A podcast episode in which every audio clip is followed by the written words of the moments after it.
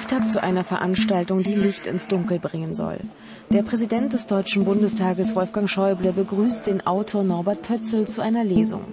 Dessen Buch Der Treuhandkomplex Legenden, Fakten, Emotionen erschien im September 2019.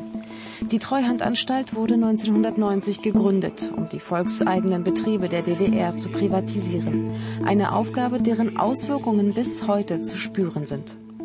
Für das, was uns in Deutschland bevorsteht, und womit wir es heute zu tun haben, ist die Debatte von einer ungeheuren Bedeutung. Nur wenn wir verstehen, wie das mit der Teilung und mit der Einheit war, nur dann haben wir eine bessere Chance, den Missbrauch all dessen, was damals so mit solcher Urgewalt äh, sich in unserem Land vollzogen hat, für eine demokratisch stabile Zukunft zu vermeiden. Norbert Pötzl war langjähriger Spiegelredakteur und leitete dessen Berliner Büro zu Beginn der 90er Jahre. Mit seinem Buch will der Autor den Blick nun auf die unmittelbare Nachwendezeit und das Wirken der Treuhandanstalt versachlichen. Die Geschichte der Treuhand wurde bisher so erzählt aus der Perspektive von Betroffenen, von Beteiligten, die meistens negative Erfahrungen mit der Treuhand gemacht haben.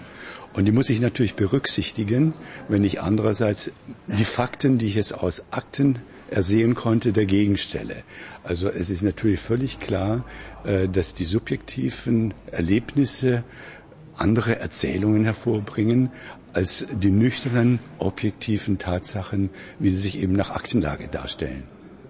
Der Wartburg 1.3, das neueste Modell aus dem Automobilwerk Eisenach, war zwar mit einem Viertaktmotor von VW ausgestattet, aber die Ostdeutschen plünderten lieber ihre Sparbücher für gebrauchte Westautos.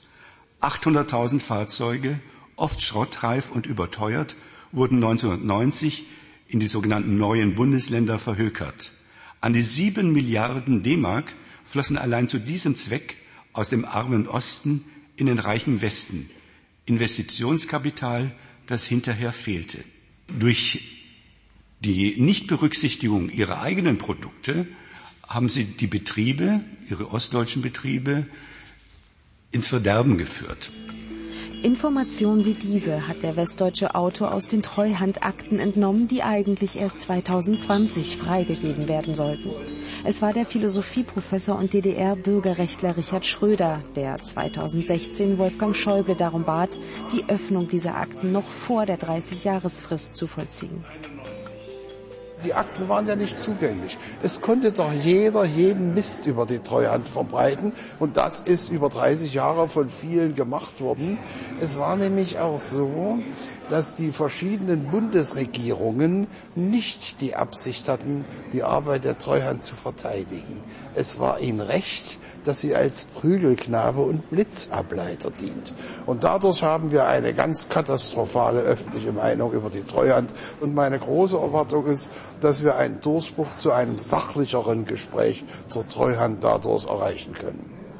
Wir haben uns unseren Menschen viel zugemutet. Viele haben leiden müssen. Schuhkombinat Weißenfels, meine Heimatstadt, war der größte Schuhproduzent der ganzen DDR. Nicht ein einziger Betrieb heute mehr da. Also ein gewaltiger Strukturwandel. Und dort sind Fehler gemacht worden. Und für mich steht heute die Frage, die sich aus dieser Diskussion auch ergibt, was lernen wir daraus? Auch wenn die Diskussionen nach der Lesung mit eben jenen Emotionen angereichert sind, die der Autor außen vor lassen wollte, soll das Buch einen faktenbasierten Dialog ermöglichen.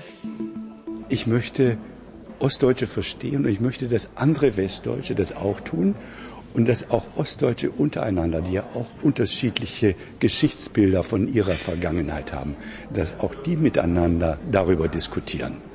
Man kann über die Treuhandarbeit sehr verschiedener Ansichten sein, aber an dem, was er dort äh, dargelegt hat, kommt nun keiner mehr vorbei.